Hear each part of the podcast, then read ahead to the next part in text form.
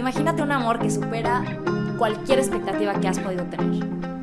Imagínate un amor que transforma tu vida.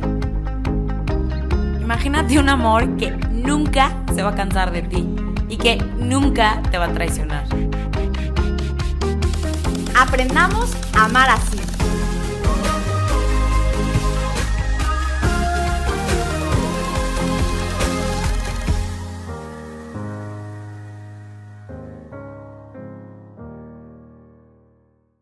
Hola a todos, bienvenidos amigos a un episodio más de la temporada 3, pero ahora con una súper invitada que la verdad para mí es un placer y todo un honor introducirla porque ha sido una pieza importantísima en el rompecabezas de mi vida y la verdad que también una madre espiritual que me ha acompañado en este proceso para poder no solamente conocer la teología del cuerpo, sino hacer la carne. Y les tenemos a Rebeca Barba. Rebeca, gracias, gracias con nosotros por acompañarnos y hacer posible este momento tan importante para todas las personas que pueden escuchar un poquito de tu historia. Gracias por abrir tu corazón el día de hoy.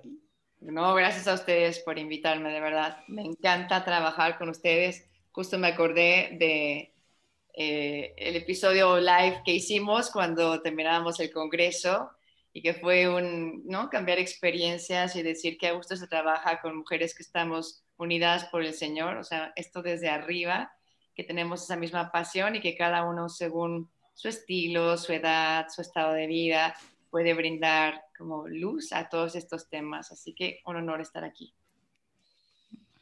Gracias. Gracias, Rebeca, de verdad. Sí.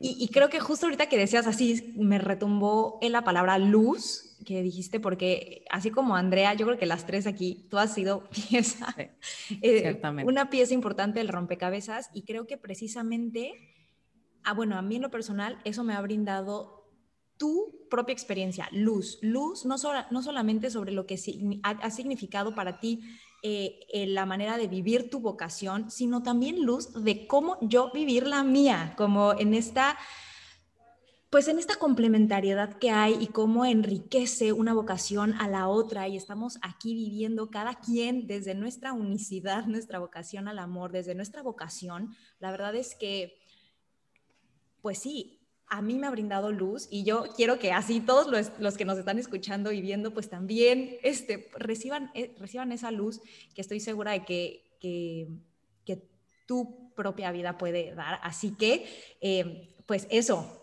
conocer cómo ha sido para ti em, la vivencia de, tu vocación, porque a veces eh, creo que para muchas personas es como que una cuestión de extraterrestres extraña y misteriosa, este, que pues a lo mejor no han tenido oportunidad de, ver o palpar de manera tan cercana. Y sabes qué, sabes qué más, Rebeca, yo pensaba mucho, eh, me ha gustado a mí imaginarme mucho esta temporada, esta temporada 3, como una, una temporada en la que más bien ahora nos toca ser testigos de historias de amor así, ¿no? De este amor del que hablamos y de qué tal, que le haríamos una injusticia si creyéramos que se reduce a eh, dos que se enamoraron, se casaron y tuvieron hijos, porque realmente creo que la gran historia de amor la empieza a tejer Dios mismo con cada uno de nosotros eh, desde el momento en el que nos llama a existir y tiene tantas formas de desarrollarse como personas. Entonces, literal, aquí estamos para ser testigos de tu historia de amor. Eso es lo que hoy queremos escuchar y, y, pues que nos platiques, ¿no? Para que veamos encarnado todo esto de lo que tantas veces hemos hablado en otros episodios. Bueno, pues con mucho gusto les puedo ir contando. Ustedes me pueden interrumpir, me pueden preguntar más, cualquier curiosidad que tengan, ¿verdad? Que últimamente ya a partir de la teología del cuerpo uno aprende a ser libro abierto y a hacerse vulnerable. Y a veces la gente dice, pero ¿por qué dices tanto a veces de inclusive cosas íntimas? Y les digo, porque no es mi natural, es lo que el Espíritu Santo me va pidiendo, por lo menos a mí, porque siento que estamos como abriendo, ¿no? Eh, el camino para decir, esto es lo que Dios ha hecho, es como la teología del cuerpo puede cambiar una vida, etcétera. Y, y luego veo los frutos, ¿no? Y que digas, chin, ¿y para qué lloré? O chin, ¿y para qué hablé de esto? Y que luego la gente te diga, lo que más me ayudó fue cuando chillaste, ¿no? Y tú, ¡ay, qué horror! Pero bueno, de ese momento se hace algo como, como real y que toca lo más profundo de tu vida. Y entonces dices, no están aquí nada más hablando de ideales rositas, sino también de esta lucha en el aprender a amar desde cada vocación. Entonces, bueno, me gusta también estar con ustedes porque hace un fin de semana que jugué en Instagram en las historias, esto lo de verdadero o falso, ¿no? Y una pregunta llegó y me preguntaba, ¿eres religiosa, verdad? Yo tenía que contestar verdad o falso. Y obviamente la mayoría de la gente que sigue mi cuenta, que no conoce tanto de, mi vida, pensó que yo iba a decir, algunos que no, porque juraban que yo era casada, de verdad. Y otros decían, obvio, obvio, es una monja disfrazada de gente normal, ¿no? Entonces, una confusión y lo peor fue cuando contesté y dije, no, no soy religiosa, solo en el sentido de que tengo una relación con Dios, obviamente soy una persona religiosa, pero soy consagrada. Y entonces me, me llovieron mensajes, ¿what? ¿Qué quieres decir? Ya no entendí nada, religiosa, consagrada. No, es como, sí lo entendemos, pero no lo entendemos. Y creo que también hay generaciones que ya lo han vivido menos y, y no están tan familiarizados con nuestra vida. O sea, es más fácil familiarizarte con el sacerdote y saber quién es, pero luego hay otra parte como, como que está en bruma, ¿no? El entender que dentro de la iglesia tenemos todo este gran sector que se llama la vida consagrada. Y dentro de esta vida consagrada, obviamente están los sacerdotes y están las religiosas, religiosos, ¿verdad? Que le han dado su vida a Dios. Y luego hay otra gran parte de gente que le ha consagrado al Señor su vida desde su posición seglar, estando en el mundo sin ser del mundo aclaro, ¿quién es la religiosa? Es aquella que el Señor le pide ser un signo visible de su consagración frente al mundo. Es decir, a donde vayan tú tienes que reconocer que ella o él es religioso. Y por eso se les ha pedido desde el Vaticano II que, si bien no tienen que usar los hábitos voladores, ya saben, aquí, imágenes de la monja con el velo así enorme, sí, sí, sí, este, por lo menos que usen un uniforme o un color que todas tengan, un chalequito, una cruz grande que se cuelguen. Un pero distintivo, ¿no? te distinga, exacto. Es como un faro que alumbra en la calle del mundo para que sepamos por dónde ir, ¿no? Porque es una luz, como tú decías, Sofi, importantísima, en saber que existe esta persona para yo poder, si la veo, decir, esta mujer es de Dios y yo necesito llegar a Dios otra vez, yo necesito aprender a rezar, yo necesito, no, alguien que me conecte con una realidad que para mí ahorita está fría o que he dejado a un lado, etc. Pero por otro lado, también en la iglesia existe, yo a veces le digo que es como el FBI de la iglesia, ¿no? Que tenemos que estar undercover. Porque están como ahí, pero sí. Es como, yo creo, fíjate, esta es mi, mi, teoría, que el Espíritu Santo sabía lo que se nos iba a venir en este siglo XXI de secularismo total, de un rechazo casi inmediato a todo lo que sea obviamente religioso, y vamos viendo ¿eh? cómo están persiguiendo ya tantísimo a los sacerdotes y a las religiosas. Eh, no, no con, vamos, rifles y así, pero es una persecución real, ¿no? Es un insultarles, es un voltearles la cara, es un escupirles, sobre todo en Europa, ¿no? Aquí quizá en México no llegamos a tanto, pero, o a veces simplemente el desconocimiento de, no, no, no, qué horror, no me quiero sentar junto a la religiosa porque no sé ni de qué hablarle, ¿no? Y decía, qué fuerte que tengamos estas generaciones un asumir muchas cosas, ¿no? Claro. Poner etiquetas basadas en la, como dices, en el desconocimiento. Eso sí se da, vaya que se da también de este lado del charco, ¿no? Sí, es como un miedo, ¿no? El miedo a lo desconocido. Y entonces, ¿quién será esta mujer de Marte? Gracias, no, yo no me quiero sentar en esta mesa. Y habrá gente que dice, ay, por fin una mujer de Marte, quería hablar con ella, ¿no? Pero se distingue. Y para nosotros como seglares nos ha pedido el Señor que de alguna manera precisamente nuestro distintivo no sea obvio mm, visualmente, sino más bien, o sea, no por lo que te pones, sino por cómo vives. Una vivencia mucho, muy radical y auténtica de nuestra llamada al bautismo, pero una total consagración al Señor. ¿Qué quiere decir consagración? No me refiero a las consagraciones que están ahorita de moda, ¿no? La consagración a José, la consagración a la Virgen, ya saben, esas de 30 días que son muy lindas. Pero es como una oración que vas haciendo todos los días para tener más cerquita eh, esa fe que tenemos en María o en San José, por ejemplo. Pero cuando yo hablo de mi vida consagrada, mi vida consagrada a Dios, estoy diciendo está totalmente dedicada a Él. Igual que el cáliz en la misa, eh, es un cáliz que tiene un uso exclusivo para que ahí se vacíe el vino que será convertido en sangre de Cristo. Y absolutamente a nadie se le ocurre tomar ese vaso sagrado para ponerse Coca-Cola en un picnic. Ni siquiera se saca del sagrario, de, de la sacristía, ¿no?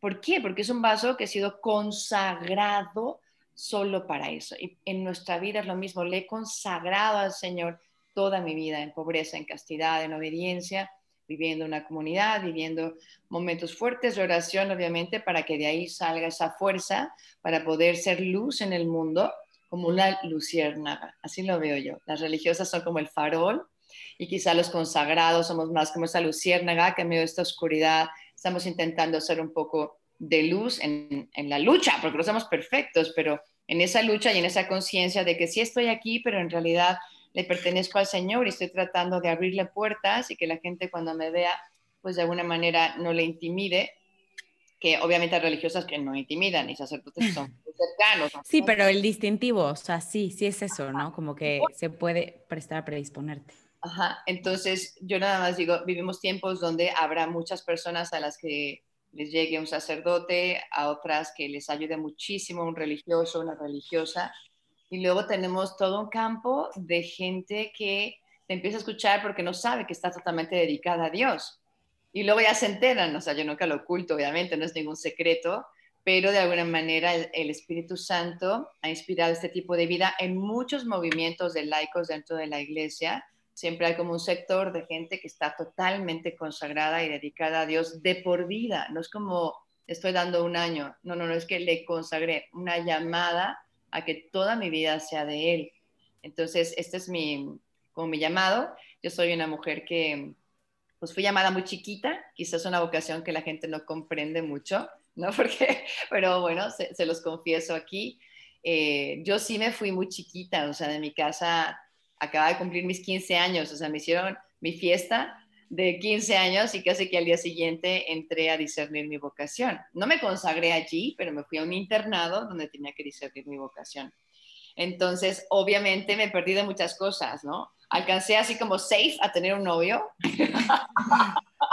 así, safe, pero yo digo, obviamente el novio de la quinceañera, ¿me entienden? Entonces, sí, muchos antros a los que no fui, eh, muchas vivencias que pueden tener eh, mujeres y hombres hoy en día que no viví yo.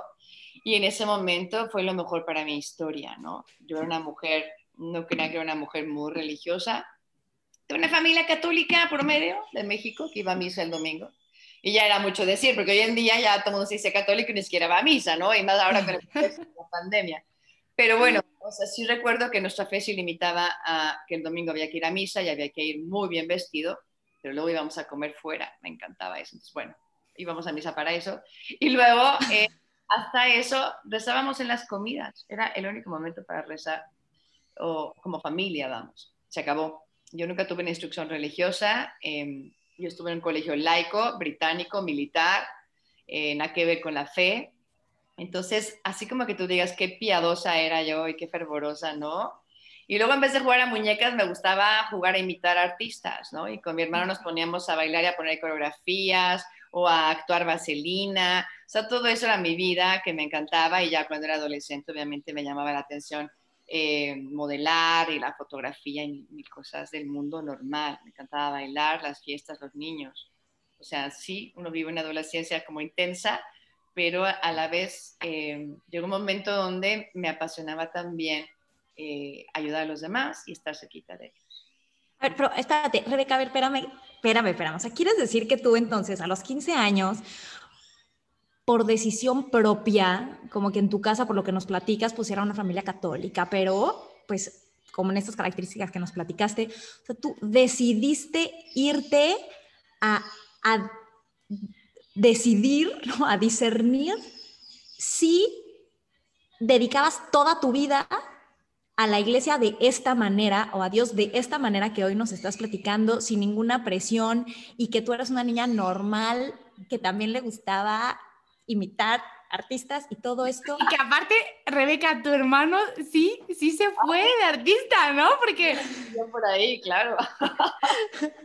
y entonces, pero, pero a ver, espérate, pero entonces tú no, de chiquita no soñabas con el casarte y jugabas a la mamá y etcétera, porque yo creo que es lo que, pues, muchas, y muchas no, tampoco quiero llegar aquí a, a encasillar, pero pues muchas de chiquitas es el juego, ¿no? Y juego a la mamá y entonces juego a la familia y... ¿Qué, qué onda ahí? No, no, obviamente quería casarme y quería tener hijos. Bueno, no jugaba con muñecas, pero jugaba como ositos. y ya sabes, los envolvía en la sabanita y lo que tú quieras. Pero nunca, nunca en mi vida se me ocurrió ser religiosa, nunca. O sea, en mi familia la única monja que había era una pariente lejana de mi papá y tenía fama de ser súper gruñona. Y una vez nos la cruzamos en la casa de mi abuelita, me acuerdo, y, y con respeto, pero esta religiosa entró por una puerta y yo me acuerdo que mi papá nos sacó por la puerta de atrás, o sea, yo decía, qué cosa, o sea, tenía fama de ser súper, súper, súper enojona y, yo así de, me acuerdo verla de reojo y decir, no, yo nunca quiero ser como ella. Y me fui, fue mi único momento de ver a alguien vestido de monja, porque en aquel entonces también en México existía la ley de que quien estaba consagrado a Dios en las congregaciones no podía vestir así por la calle. O sea, a usted no les tocó eso, pero a mí me tocó el campo. yo de chiquita viví toda esta época donde nunca veías por la calle vestido de sacerdote o de religioso a nadie. Y luego ya cambió esta ley y empezaron ya a poder eh, ir por la calle con hábitos, pero antes no se podía. Entonces a mí no me tocó verlas, nunca se me tocó, pero cuando estaba en una organización juvenil que se llama el ESID, que era propia de, nuestro movimiento, ahí en un cursillo internacional que tuvimos, vi por primera vez a una consagrada que me movió el tapete. O sea, yo conocía a las consagradas, estaba en el movimiento, era responsable de equipo, lo que quieran, pero X, o sea, se me hacían como unas señoras buenas gentes, pero la verdad es que no, no era como que dijera yo, wow, qué increíble vida. Y cuando llego a España en este cursillo y conozco una consagrada que era joven, atractiva, alegre y daba unas charlas tan increíbles, o sea, yo no me quedaba dormida en ninguna, babeaba viéndola. y decía, ¿de dónde salió esta mujer? O sea, yo quiero su liderazgo, yo quiero su alegría, yo quiero saber qué es esto. Por primera vez en mi vida, a los 14 años, conocí a alguien que no se casaba. O sea, que yo pensé que todo el mundo se casaba, obviamente. Claro, es lo obvio, ¿no? Ah, entonces yo digo, está increíble esta mujer. Me parece, en mi lenguaje de adolescente, que es una persona súper cool. O sea, lo único malo de ella es que tenía la faldita y medias. Y me acuerdo que se me hacía horrible, pero todo lo demás me encantó de ella, ¿no? Porque antes de saber que yo era una niña que no salía de mis jeans, o sea, mi nana siempre me decía que cuando me salía de mis jeans se quedaban parados de cuántas semanas llevaba poniéndomelos, ¿no? Entonces fue de mis grandes desprendimientos dejar mis jeans. Eh, bueno, en aquel entonces no se rompían como los de ahora, entonces duraban más. Pero bueno, el caso es que eh, me fui a la capilla con una crisis existencial de decir, ya entendí que para ser feliz tengo que saber la voluntad de Dios, pero ¿cómo voy a saber si Dios me llama a ser como esta mujer que me ha movido el tapete o si me voy a casar como cualquier otra persona? Y entonces, no sé por qué, pero me empezó con una gran fuerza, bueno, hoy digo que es el Espíritu Santo, sentía como mucha fuerza y mucha, como tengo que saber pronto qué es lo que Dios quiere de mí, porque yo quiero ser feliz cuanto antes. ¿Para qué me voy a esperar a ser viejo para luego saber que no, no, yo quiero cuanto antes saber cuál es la voluntad de Dios? O sea, tú tenías claro que la voluntad de Dios iba de la mano con tu felicidad, porque eso mucha gente, o sea, ¿no? Es como, ¿cuál? La voluntad de Dios, pues, ¿y por qué yo voy a sacrificar mi felicidad por lo que Dios quiere? Ajá. Cuando en realidad está escrita ya en tu corazón, no es como un librito que Dios escribió que tú tienes que adivinar sino es más bien como tú has sido diseñada con los dones que Él te ha dado y luego cómo brinca tu corazón ante ciertas cosas que dices, fui hecho para esto. Por eso dicen que cuando encuentras tu lugar haces clic de, encontré al amor de mi vida y haces clic y te casas, ¿no? O encontré la comunidad que de verdad me, me hizo clic, algo brincó en mi corazón y dije, fui hecho para esto, ¿no? Entonces, sí, gracias al ESID, yo sí, aunque estaba en esta educación que era muy pues, pagana, por decirlo así, a los 12 años, en primero de secundaria, me invitaron al ESID y ahí empecé unas pláticas una vez a la semana que me encantaban porque nunca antes había tenido formación religiosa. O sea, ahí empezó una pequeña formación, por decirlo así, y en el cursillo hicieron mucho hincapié sobre nuestra felicidad, y sobre escuchar lo que Dios quería de nuestras vidas. Por eso es que cuando yo llego a México de regreso, después de este cursillo a los 14 años, yo le dije a mi mamá, oye, yo cuando acabe mi prepa voy a dar un año de mi vida como voluntaria con las consagradas, porque dije, es lo único que conozco que pudiera servirme. Voy a vivir con ellas, ¿no? Ponerme sus pantuflas un rato y ver si ando a gusto por la casa. Eh, esa era como mi primera idea. Pero luego ya mi directora espiritual me dijo, adivina qué, Rebeca, este año se abre una casa, un internado de discernimiento para chicas como tú, de 15, 16 años, que vivan con nosotras y a la vez estudien prepa para poder empezar a conocer nuestra vida. Y a mí me pareció como que me había sacado la lotería. Yo dije, wow, no voy a perder tiempo en mi vida, no tengo que ser voluntaria. O sea, esto es dos en uno, porque de todos modos tengo que estudiar la prepa y me urge saber qué quiere Dios de mí. Qué fuerte esa conciencia. Pues, o sea, yo la hablo y digo, qué fuerte. Sí, porque hoy veo niñas de 15 años y qué esperanzas que van a pensar cosas, pero a mí se me ocurrían, las tenía como muy vivas en el corazón. Y ahí es donde yo di el paso y gracias a Dios mis papás me apoyaron. Obviamente me decía que estaba muy chiquita, pero pues yo les dije, tranquilos, o sea, solo voy a checar, o sea, voy a ver qué onda. Y la verdad es para que no pierda, para que yo soy voluntaria, si veo que esto no es mi vocación, mejor me regreso. Entonces, como que para mí era un win-win, ¿no? Que estaba padre fue difícil dejar al novio, pero también le dije, ok, mira, voy a checar tres añitos a ver si esto es lo mío y si no, pues ya regreso y seguimos, ¿no? Eh, y el hombre me esperó, me esperó tres años, o sea, wow, fui yo que no lo corté como debería de haberlo hecho, sino como que él me dijo, no, yo te voy a esperar y yo, pues cógete un banquito. Y el otro, no, de verdad, te tengo que esperar y yo, pues allá tú, pero nunca le dije, no, quítate el banco, no me esperes, ¿no? Como que dije, bueno, pues allá tú. Y, y bueno, tampoco sabías en ese momento, ¿no? No, sabía, obviamente. Y le llevaba entonces flores a mi mamá. Ay, no, voy a estar... Ay, no. Ay, cuero. conmigo, y llevaba a la suegra, ya sabes, por si esta niña vuelve. Y como que le preguntaba, ¿y cómo la ve? ¿Y usted cree que vaya a volver? Y así. Y bueno, finalmente yo, después de dos años, al final de segunda prepa, vi tan claro que Dios me llamaba y que podía ser feliz a pesar de las renuncias que había hecho, que di el paso. Yo me consagré a los 17 años. No había acabado. Qué fuerte, Rebeca. No habías terminado. No, no había acabado prepa. Acabé segundo de prepa y me consagré. Todavía me quedaba un año de prepa para terminar. Entonces sí. Eso no sabía. Qué fuerte. Y la gente dice, pues obvio no sabías lo que hacías hoy lo pienso y digo, sí, yo creo que no sabía lo que hacía. Pero a la vez, no, o sea, me dejé llevar de este ímpetu como juvenil, este, esta historia de amor de como color rosa, de amar mucho a Jesús, de querer darle la vida, y sí lo entendía, pero en ese momento yo no veía con claridad a todo lo que, a lo que estaba renunciando. ¿Lo que habrías sentido en tu corazón? ¿Qué certeza habrías tenido tú para tomar esa decisión? Y la docilidad. O sea, ese corazón abierto que le decía, sí, Jesús, porque aparte justo ahorita lo dijiste, o sea, sin importar las renuncias, ¿no? O sea, sin importar las renuncias, yo sabía que podía ser feliz. Y aparte, mira, Rebeca, yo te voy a decir algo, o sea, porque yo sí creo, yo sí creo, y lo he escuchado también en tu historia, que hay un antes y un después de conocer la teología del cuerpo. Pero yo la otra vez pensando, porque ustedes no saben, pero Rebeca estuve consagrada toda mi prepa, o sea, Rebeca me conoció cuando yo estaba eh, chiquita ahí hace añales.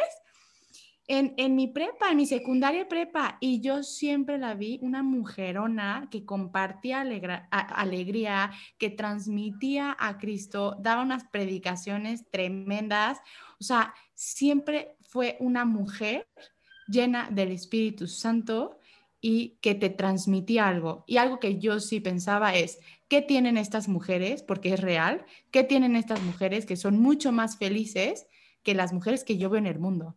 Entonces, es chistoso porque a pesar de las renuncias, es que, deja tú a pesar de las renuncias, son mucho más felices que muchísimas mujeres afuera y yo siempre lo vi.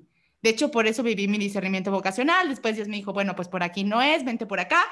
Pero pero a mí me impresionaba mucho, o sea, entonces, gracias porque desde entonces, o sea, verdaderamente hacías un cambio. Pero y bueno, ya, o sea, como que también, digo, obviamente platica lo que tú quieras, pero, pero a mí me encantaría preguntarte, Rebeca, o sea, como que siempre fuiste una mujer enamorada de Dios, pero como que ha habido algo que ha cambiado tu vida, que te ha hecho, em, sí, ver el amor diferente, ver a Cristo como esposo de, de otra manera, o siempre ha permanecido y simplemente ha ido creciendo? Mira, para mí también es como, como una perplejidad, ¿no? ¿Qué, qué fue? Porque sí, yo, yo, no recuerdo mis primeros años de vida consagrada eh, amargada, ni triste, ni enojada con la vida, ¿sabes? Como la que nos platicaste. No. no era como mi pariente, creo que no, pero no. Yo obviamente tengo un carácter fuerte y, y sí, no todo es reír y cantar, pero dentro de todo yo fui feliz en mis primeros años de vida consagrada. O sea, una vez que me consagré, me fui a Roma a prepararme y luego ya salí al apostolado, a México, Estados Unidos, etc. Em, como que tenía en, en, el corazón ese deseo de hacer mucho por Dios, ¿no? De amarlo de regreso. Pero me faltaba quizá la identidad más profunda que necesita toda mujer entonces yo lo que experimenté era como un cansancio. O sea, llegó un momento después de muchos años de giras en Estados Unidos donde yo empecé a comentar en mi dirección espiritual que me faltaba algo, ¿no? Que me sentía como cansada, ya estaba cansada, agotada. Bueno, los ritmos que llevábamos entonces eran tremendos. Y solo porque éramos jóvenes, no sé si bellas, pero éramos jóvenes y teníamos toda la energía del mundo y la gracia de la fundación, pero eran unas matadas de manejar todo el día este, y, ver gente todo el día y promover todo, pero yo lo hacía con una alegría y con una fe y lo de verdad, no, no estaba obligada, lo hacía por amor a Dios y literal hoy digo que entregué mi juventud en las carreteras de Estados Unidos eh, porque estuve allá 16 años, justamente desde los 22 años hasta los 36. Estuve allá de promotora vocacional y ayudando a la fundación del movimiento en Estados Unidos. Entonces, sí fueron años duros, y ya llegó un momento donde yo decía, siento como un vacío, ¿qué será? ¿Qué es esto? Porque había hecho muchas cosas, ¿no? Por Cristo. Hacer, hacer, hacer, hacer, hacer, ¿no? Hacer retiros y misiones y atender a gente y formar señoras y todo lo que ustedes quieran, pero era un, esa manera de, santificarme, de, de amarlo, pero me faltaba como esta intimidad constante de una identidad 24 horas al día, de realmente quién soy frente al Señor. Hoy, hoy, hoy te lo digo, en ese momento no lo sabía, en ese momento decía, ¿qué será hacer una crisis vocacional? ¿Qué es esto? Porque obviamente mi camino ha sido muy fácil, ustedes lo están escuchando, no fue una gran crisis, o sea, no me tiré al piso llorando porque Dios me llamaba, ni tuve dudas, todo fue como súper suave, pero tarde o temprano llegó una crisis. Y entonces es muy buena la crisis. Todo matrimonio también la tiene, todo noviazgo lo tiene. Claro. Como oportunidades de crecimiento. Entonces a mí me llegó esa crisis. Es chistoso, pero Dios que me conocía, mi tormenta se aumentó con todo lo del escándalo del fundador. Y fue por esa época, ¿no? Donde yo ya decía, ¿qué es esto? Hay un vacío, eh, me falta algo, estoy cansada. Eh, seguí entregándome y todo, pero, pero faltaba, algo faltaba y justo en este remolino donde encontramos ¿no? la doble vida de nuestro fundador y que nos había engañado, se sale a la mitad de las consagradas de la vida consagrada, ¿no? Y yo estoy ahí a la mitad diciendo, me voy, no me voy. Eh, se fue mi director espiritual, se fue mi directora territorial, se fue la mera mera del mundo. Todas esas nos abandonaron, nos dejaron en el barco. Estas saltaron diciendo, no queremos estar ya aquí. Y uno que está dentro del barco, que confía tanto en los de arriba, de repente por primera vez yo dije, ¿qué quiere Dios? Da igual que hicieron a los que yo admiro o los que me guiaban. Y es muy duro, porque es como, mi buen pastor se me desapareció y anda como oveja perdida en el barquito y, ay Señor, ¿tendré que brincar al agua? ¿Tendré que brincar a otro barco? ¿Tendré que empezar un barco nuevo? Son muchas preguntas, ¿no? Cuando te quedas sin tus líderes. Y entonces ahí es donde yo, eh, por primera vez, me empiezo a preguntar, ¿será que Dios me quiere afuera o me quiere adentro? ¿Será que ya este es mi momento de decir, ya serviste al Señor, ya hiciste muchas cosas por Él, gracias a ti empezaron mil cosas, lo que tú quieras? Quizás momento de decir, creo que yo ya me retiro, qué padre que le pude servir de esta manera, pero es el pretexto perfecto para brincar del barco e irme. Y yo sabía en mi corazón, tenía conciencia muy clara, gracias a Dios, que tenía que verlo con Cristo. Y recuerdo perfectamente pasar las peores dos semanas de mi vida desde que me planteé la posibilidad de irme. Cuando yo veía que todos se bajaban del barco, dije, ay, Señor, me voy, no me voy, me voy, no me voy. Y empecé a decir, Señor, ¿qué hago? ¿Qué hago? Me voy, no me voy, me voy, no me voy. Antes siempre decía yo aquí me quedo, aquí me quedo. Empiezo a dudar y esos 15 días fue horrible. No podía ni rezar, estaba de mal humor, no me calentaba ni el sol, como les explico, fue tremendo y me harté y a los 15 días recuerdo entrar a la capilla de Guadalajara y en el centro eh, me hinqué en la primera banca y le dije a Dios, háblame. O sea, ¿qué quieres de mí? Estoy harta, yo no puedo seguir viviendo así. No puedo, o sea, me siento dividida, no puedo estar aquí dentro y de cizañosa. O sea, no, no, no, si estoy voy a estar con todo o no quiero estar, ¿no? Pero ¿qué quieres tú? Últimamente, ¿qué quieres tú, no? Y entonces eh, era un silencio tan grande y yo casi que agarraba el sagrario con mis manos de, háblame, por favor, ¿no? Y tuve paciencia, como que Dios me, me regaló un poquito de paciencia y humildad para esperar su momento de hablarme. Finalmente, cuando por tercera vez le dije, Señor, ¿me voy o me quedo? Lo que me vino a la mente del Espíritu Santo en ese momento fue como si Dios me hiciera una pregunta. Y era, Rebeca, ¿cuándo perdiste tu paz? Entonces lo miré ahí en el sagrario y le dije, cuando me planteé irme. Y inmediatamente la segunda palabra que me vino fue, entonces, ¿quieres que me quede? En cuanto dije eso, fue una paz, una certeza de que esto era lo mío y a partir de ahí nunca más, se los puedo decir con toda sinceridad, no le estaría aquí inventando ni estaría tan contenta. Dije, aquí estoy, ¿no? Nuevamente fue como mi segunda llamada, como una llamada dentro de la llamada y era como si el Señor me dijera, Rebeca, reconstruye el movimiento Reino Christi, esta parte de la vida consagrada. Quiero que te quedes a reconstruir con lo que quede quiero que reconstruyas, ¿no? Porque en ese momento ni sabíamos cuántas más iban a seguir saliendo y cuántas nos íbamos a quedar. Entonces, hasta ahí. ¿Qué? En medio de la tormenta. Pero aquí llega la teología del cuerpo, justo en, este, en esta marea que sube y baja y que no sabía ni para dónde batear. O sea, ahí es donde el Señor me presenta estos cursos de teología del cuerpo en Filadelfia y fui al primero y una de mis grandes preguntas en ese momento era ¿qué, qué, estudiar? Yo no quería estudiar lo típico que toda consagradita estudiaba y de repente escucho este curso y digo, esto, me quiero especializar en esto, o sea, es que esto va a ser lo que yo voy a estudiar. Y milagrosamente Dios me ayudó porque el movimiento me dijo, pues adelante, pero no te vamos a dar ni un peso. No me pregunten cómo lo saqué. Hoy todavía no me lo explico. No sé cómo cada curso sacaba ese dinero. Digo, no lo robaba, eso sí estoy segura. de eso sí lo sé. Aparecía de repente ya, empezaba a escucharme y me decía, yo no puedo ir, pero ve tú, y me daba un donativo. Una novia de mi hermano que todavía él ni sabe que le pedí un donativo y me lo dio.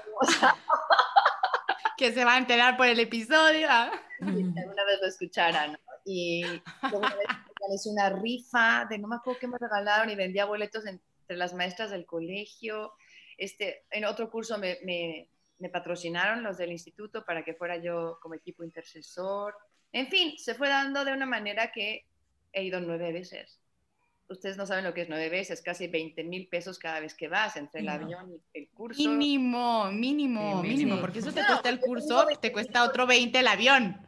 Y acuérdense que yo me gradué hace bastantes años. O sea, estoy hablando de, de cuenta, se me quedó grabado ese número, pero estamos hablando de hace casi 10 años, ¿no? Entonces sí, obviamente ahora es más, más, pero bueno, el Señor lo permitió.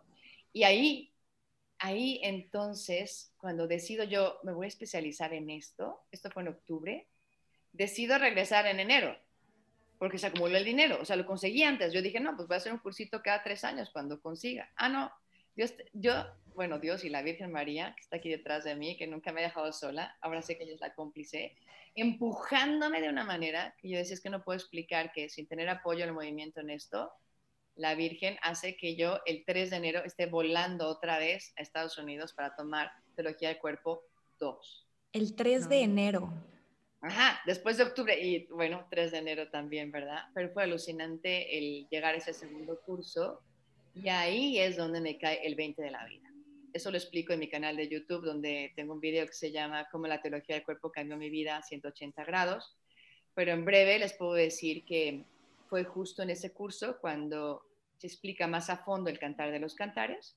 Y Christopher West estaba explicando ese versículo de em, la mujer es dueña de su propio ministerio, en ese yo soy un jardín cerrado, una fuente sellada, y el que quiera entrar tiene que tocar a la puerta, ¿no? Hablando obviamente del acto conyugal. Y yo lo estaba escuchando y sí me acuerdo que nos había repetido que estuviéramos muy abiertos y mirando al sagrario para ver qué nos decía Dios. Y yo muy angustiada de que no sabía si estaba abierta, yo nada más cada media hora trataba, de repetirle, Señor, estoy abierta, ¿eh? Estoy abierta, estoy abierta, no sé qué significa, pero estoy abierta, estoy tratando de estar abierta. Y, y de repente, cuando menos te lo esperas, Dios hace que te llegue algo que acaba de decir de que está hablando, nada que ver con el tema. Bueno, sí, pero no, porque él está hablando de los matrimonios. Pero de repente él dice justamente esto, ¿no?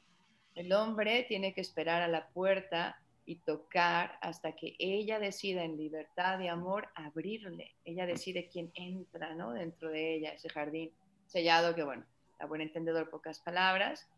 Pero estaba así cuando de repente nuevamente en mi pensamiento el Espíritu Santo me sopla y me dice, Rebeca, ese he sido yo por demasiados años en tu vida. Para mí fue como, wow, o sea, hasta dejé de escuchar a Christopher, me puse como atenta en el sagrario decir, ¿qué es esto? ¿Qué me estás diciendo? ¿No? Y fue en un segundo imaginarme realmente al Señor como este caballero eh, este amor, porque es un amor de decir, ¿qué, ¿qué amor me has tenido que estás aquí mendigándome? ¿Desde cuándo? Tocando mi puerta, pasando noches heladas de frío, mientras yo aquí dentro jurando que soy la súper consagrada porque estoy haciendo mil cosas por ti, mi amigo Jesús, y tú desde hace cuánto me ah. escogiste realmente para ser esposa realmente para ser esposa, ¿no? Entonces era como, en ese momento exigía una respuesta del Señor y me acuerdo de mirarlo al sagrario y decirle, entra, entra, aquí estoy, ¿no? No, y yo lloraba y lloraba nada más de pensar que había tenido a Dios 20 años fuera. O sea, en cuanto a esposo verdadero de mi alma como mujer como que de alguna manera había también excluido todos esos deseos sexuales de unión con alguien y de intimidad porque ya había renunciado, se los había ofrecido y, y, él quería que eso esto estuviera dentro de mí, pulsante y vivo, pero entendiendo que el que iba a llenar todas esas ilusiones, anhelos, necesidades era él mismo. Pero mientras yo no lo reconociera como verdadero esposo, no podía hacerlo. Entonces, bueno, es la gracia fundante de mi vocación porque en realidad Dios nos escoge plenamente mujeres, aunque seamos consagradas. Y necesitamos integrar todo esto dentro de la llamada y dejar que realmente nos revele Él cuánto más puede llenarnos, inclusive más allá de nuestros sueños más increíbles, Dios que nos crea y que nos llama, nos, nos satisface plenamente siempre pensaste que eso era parte de lo que tenías que sacrificar y él nunca que quiso que lo sacrificaras. Exacto, exacto. Y no es como que lo pensara eh, como tan de frente, simplemente era un tema que no se trataba, ¿no? Un tema que ya no se discutía y, y, sin querer como que dentro de tus pensamientos dices, ah, bueno, como ya soy consagrada, pues obviamente mejor no veo mucho a los varones porque no vaya a ser que despierten en mí algo de atracción y ya soy de Jesús. Era una concepción muy espiritual, pero bueno, gracias Juan Pablo II hemos visto que no puedes taponear aquello, o sea, llega un momento en que explota, ¿no? Llega un momento en que dices, no puedo estar negando quién soy. Y si Dios me ha permitido tener esto, ¿cómo lo encauso? ¿De qué manera Él quiere que yo eh, satisfaga estos anhelos? Entonces Jesús llega y toca tu alma con una ternura y, y te da consolaciones que necesitabas en ese momento. Obviamente no son de todos los días, o sea, actually, actualmente, no sé cómo se diga en español, em, actually, pero bueno, de, ah, de hecho, de hecho, casi siempre la vida espiritual es difícil, es como más en la sequedad, en el desierto que en la consolación. Pero los momentos en que Dios se ha hecho como presente en mi vida han sido los momentos donde me va revelando más a fondo que es verdadero esposo y que me llena con un gozo que, que no, no, no encuentro en este mundo pero es muy puntual y que lo da cuando él sabe que necesitas. Entonces, para mí fue un gran, un gran empuje, unos nuevos lentes de decir, wow, soy amada como verdadera esposa de Dios. Y luego, para colmen de esta gracia, eh, este, lo que sucede es que me persigue un hombre ahí de, del, creo que del equipo de la oración, y me dice que Dios le ha regalado un, un mensaje para mí, ¿no? Yo no soy así, yo soy muy austera, yo soy mi espiritualidad como normal, o sea, yo no ando buscando a ver qué te dijo Dios y qué angelito de la guarda, no, no, no, no, yo así como que cruz, cruz, lo más normal, sencillo, y entonces me fui a esconder al baño, literal, no quería escuchar, no quería que me encontrara, me dio miedo, y, pero bueno, al final me persiguió, y en el último momento del curso, ya saben, el jueves cuando damos testimonios, yo ahí compartí esta gracia que les acabo de, de compartir, y él llegó y me dijo, ¿qué dijiste en tu testimonio? ¿no? Porque no entendía muy bien el inglés, se lo traduje, finalmente me dijo, es que coincide perfectamente con el mensaje que Dios me dio esta mañana. Y yo así de, ah, ¿ya dónde corro? Ya no puedo correr. Y entonces me dice, ¿cuándo era eh, el primer como descanso de la mañana de las charlas? Justo unos minutos antes, me dijo el Señor, voltea y mira, ¿no? Y en ese momento cuando volteé a mirar, eras tú quien salía de tu escritorio hacia el pasillo y estabas haciendo una genuflexión delante de Jesús. Entonces ahí me dijo el Señor, voltea y mira y te vi a ti. Y luego me dijo a mi corazón, le he regalado una gracia que beneficiará a miles de sus hijos espirituales. ¿no? Ay, no es Yo no. Sí, no, o sea, yo ahí sí me solté llorando porque dije, esta es la confirmación de que es verdadero esposo, como sucede con cualquiera que se casa, ¿no? Primero tu cuerpo se va transformando y te haces mujer de alguien y ya simplemente el hecho de ser mujer. Y, y es fecundo y da vida.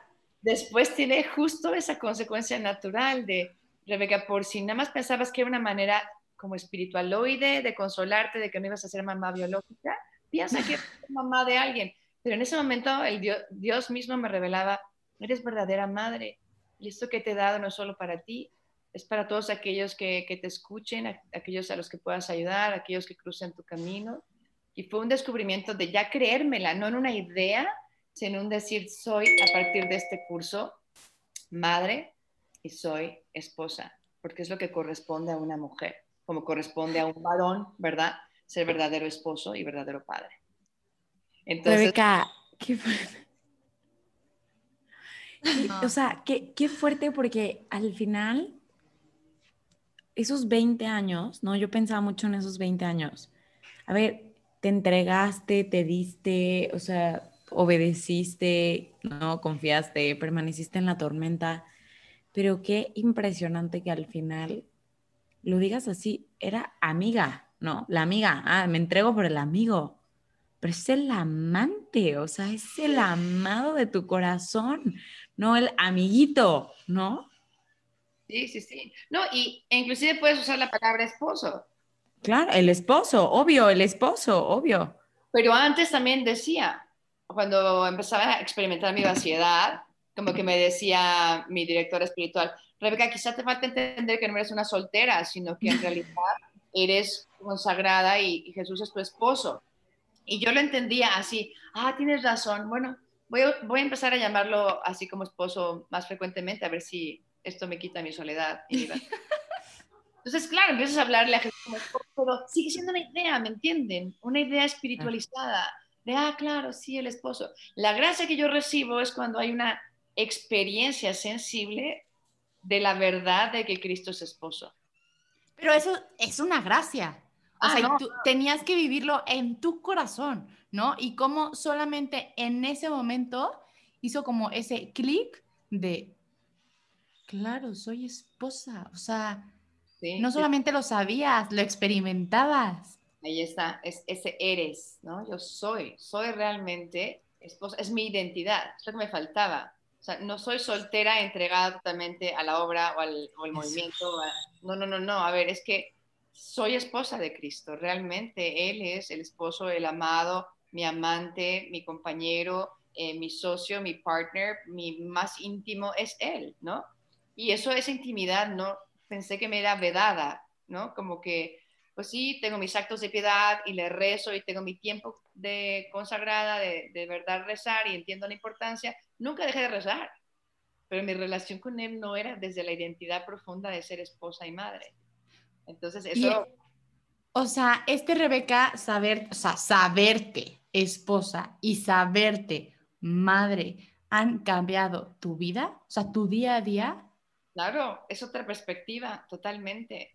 es un vivir ya con una presencia de, presencia de Dios. Ah, porque no les he contado lo que me sucedió. Terminando eso, aterrizo la realidad de mi consagración en, la, en México, ahí en mi comunidad donde yo estaba en Guadalajara, y de verdad, o sea, yo pensé, típico que vas a un retiro padrísimo y dices, a ver si me dura tres días el efecto, o una semanita si bien me va. Dije, no, qué lindo y tal. Yo no podía parar de llorar desde que me bajé del avión. Era no era algo que yo podía como decir ya, no, no, me venía, me venía y me preguntaban, ¿cómo te fue? Y yo lloraba. Gracias a Dios, Susana ya la venía conmigo, mi compañera consagrada, y nada más les decía a las demás, ay, tuvo una gracia del amor de Dios.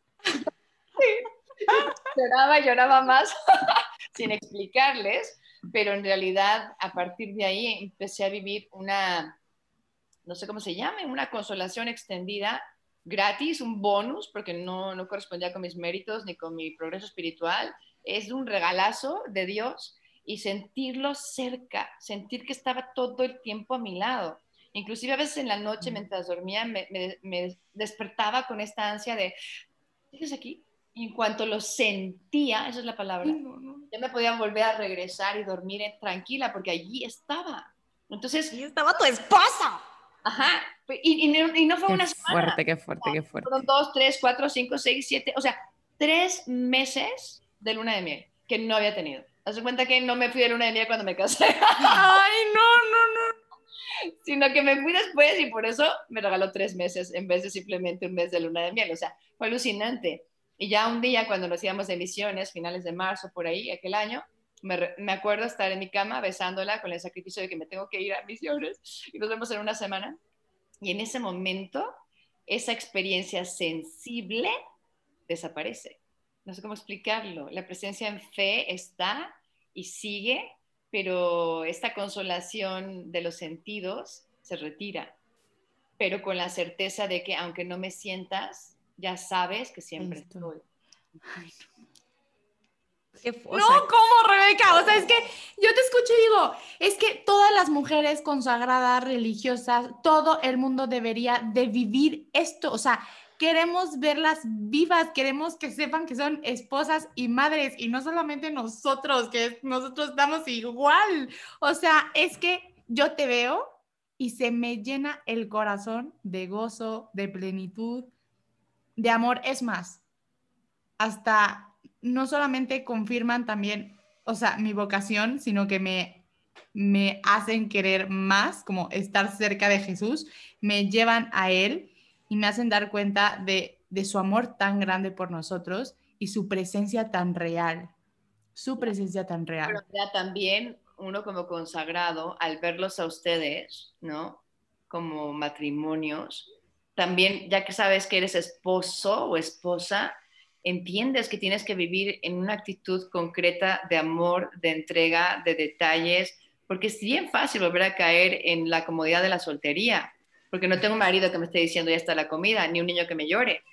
Entonces, el verles a ustedes en esa entrega tan concreta, a mí me lleva a decir, obviamente, digo, yo no soy sacerdote, pero para el sacerdote, si, si te hablan a, media de a medianoche, te paras y vas corriendo a auxiliar a quien te llame porque es tu hijo espiritual.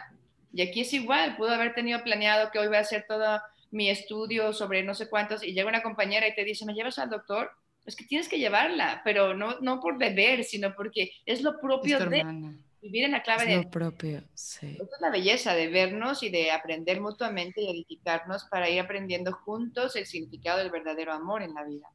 Y de la vocación, o sea, como que tú, de verdad que está tu vocación antes que, que, tu misión. Y eso es algo que a mí me ha impresionado mucho porque lo he aprendido con la teología del cuerpo. O sea, el ser esposa, el ser mamá, el tener un hogar también, como que va mucho antes de las cosas que tú planeas vivir. O sea, y creo que como mundo deberíamos de, de abrir los ojos hacia, ese, hacia esa realidad, ¿no? Pero, sí, estamos pues moviéndonos en el, en el campo de, de, de, identidad, de lo que más te hace feliz, en cuanto a ser quién soy.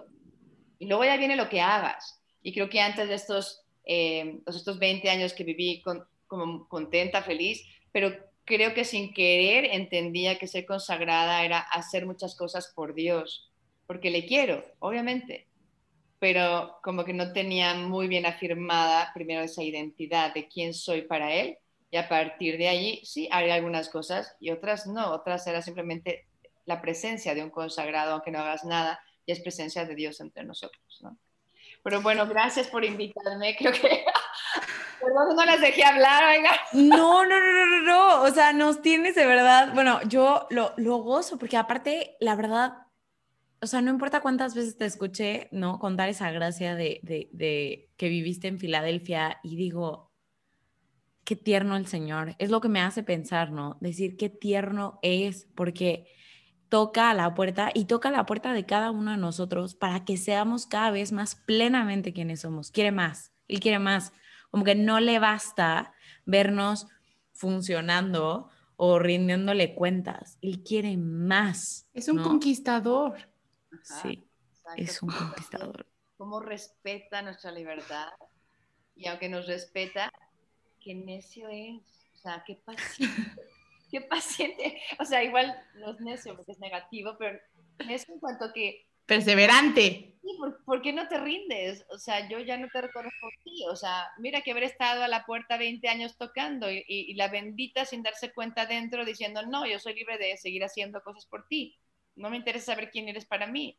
Nunca lo vi así tan claro, pero a la hora de pensar en él, pues él como que nos contempla con ternura, como dice Josh, pero nos, nos respeta y espera. Qué manera de esperar, ¿no? La teología de la espera para cuando tú estés lista y con amor y en libertad le abras la puerta. Así es. Wow.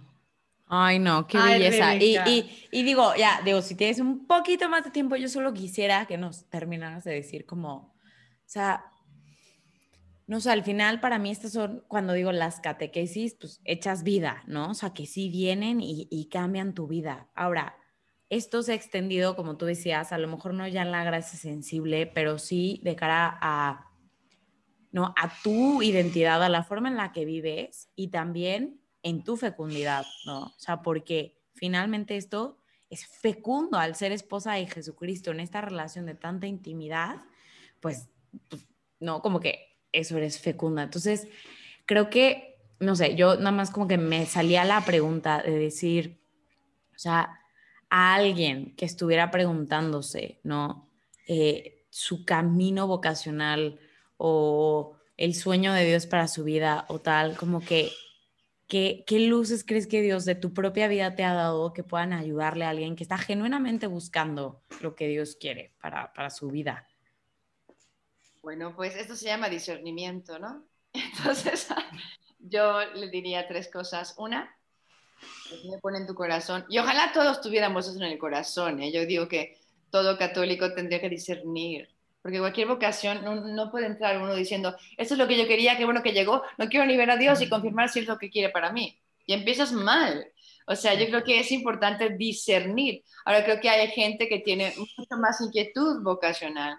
Hay gente que nunca se planteó la posibilidad de ser un sacerdote, o hay gente que nunca se planteó la posibilidad de ser una religiosa o una consagrada. Pero si Dios lo ha puesto en tu corazón y traes esa duda, yo nada más te digo, no te vayas a casar con la duda. No es lo peor que puedes hacer. Lo que tienes que hacer es decir, yo estoy sintiendo que me encanta mi novio y tal, pero a la vez de repente digo, ay, es que me encantaría ser como esta religiosa de mi colegio.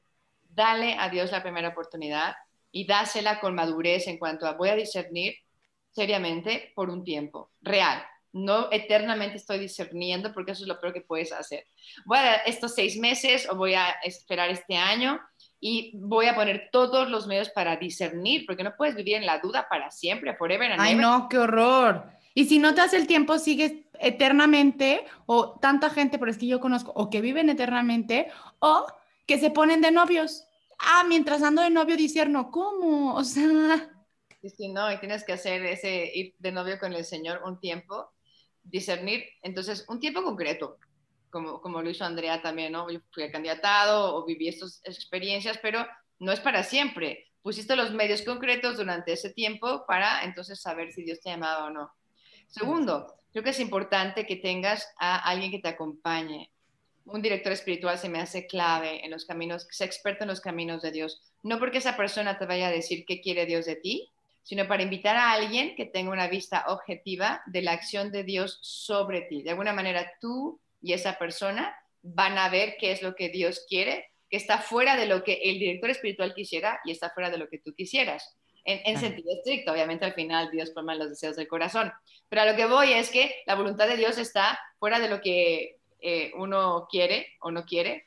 Es algo objetivo, ¿no? Como, sí, por eso necesitas que alguien camine, que sepa los caminos y tú le puedas decir, oye, me sucedió esto. ¿Tú crees que puede hacer que esto signifique que Dios me llama a ser sacerdote? Y que te diga, no, hombre, nada que ver, eso le pasa a todo el mundo. O que te diga, sí, eso puede ser, pongamos esta pieza al rompecabezas y sigue caminando contigo. Y luego hay otra pieza, oye, me sucedió esto, estaba leyendo la palabra de Dios y me brinco, ah, eso también, ponla ahí, ponla ahí. Y van haciendo rompecabezas juntos para luego ver objetivamente hacia dónde va la flecha. Creo que Dios y todas sus pedradas están yendo hacia este lado o hacia el otro. Y tercero, que es más importantísimo, es si de verdad quieres saber qué quiere Dios, no puedes darte el lujo de no tener una vida espiritual sólida, sobre todo en cuanto a una oración de escucha, ¿no? de, abrir el corazón, no de hacer letanías y novenas y, consagraciones como estábamos diciendo hace rato, también, pero eso es oración vocal, un corazón a corazón, un estar, eh, en inglés se dice to be at a hearing distance, ¿no? estar a una distancia del Señor que puedas escucharlo, que tu corazón esté distanciado, que sea un diálogo de corazón a corazón donde se habla de lo que traes de, ilusión, de miedo, de sueños, de cólico, de, todo lo humano y de todo lo, espiritual que te supera en un diálogo sincero y a partir de la escritura, también para que Él te pueda hablar al corazón y te pueda ir diciendo por dónde quiere que camines. Creo que, digo, básicamente son cosas que, bueno, no son todas, pero son las que yo considero pilares de, un discernimiento. Wow, wow, Rebeca. Por supuesto. Gracias por abrirnos el corazón, por compartir tu historia con nosotros, que de verdad es una gozada escucharte y que sí, es como un abrazo al corazón, como un bálsamo. La verdad, eres, eres un bálsamo para todas nosotras y seguramente para todos los que te están escuchando. Gracias por, por tu maternidad, por tu responsabilidad, por dar el corazón de esa manera, pero sobre todo porque el amor que tienes hacia tu esposo lo irradias al mundo y recibimos nosotros de ti. esa agua viva. Gracias de Dios. Últimamente a quien hay que darle gracias es a Él, porque de verdad, o sea, nuestra fragilidad y pequeñez y la terquedad nuestra, o sea, mira que 20 años viviendo en la Davia, pero al final dices, su gracia triunfa y luego al final yo sí reconozco, gratis, gratis he recibido, gratis tengo que dar. Por eso a veces me dicen que estoy loca y por qué le digo sí a todos los grupos que me dicen y que me contactan, que es de Argentina, que es de Perú, que es de Ecuador y nunca los he visto en mi vida, porque es algo que no me lo puedo quedar para mí me toca, mientras tenga el tiempo, decir sí y tratar de colaborar con mi granito de arena, punto. Entonces, por eso les digo, gracias por invitarme a que sea evidente que las tres seamos testigos del inmenso amor de Dios que se dona a raudales, que realmente llena el corazón y que quiere que cada uno de nosotros tengamos como este romance divino con Él, no solamente es exclusiva de quien está consagrado, ¿no? Lo, lo vive Josie en su noviazgo, lo vive Andrea casada, digo, yo lo vivo con esta exclusividad, pero a la vez les digo, lo que yo vivo es un anuncio de lo que vivirás en el cielo y que el Señor te, te va tejiendo en, este, en esta relación desde que estás aquí en esta tierra. Así que, pues, enhorabuena, gracias por escucharme. Ay, gracias, gracias. Adiós.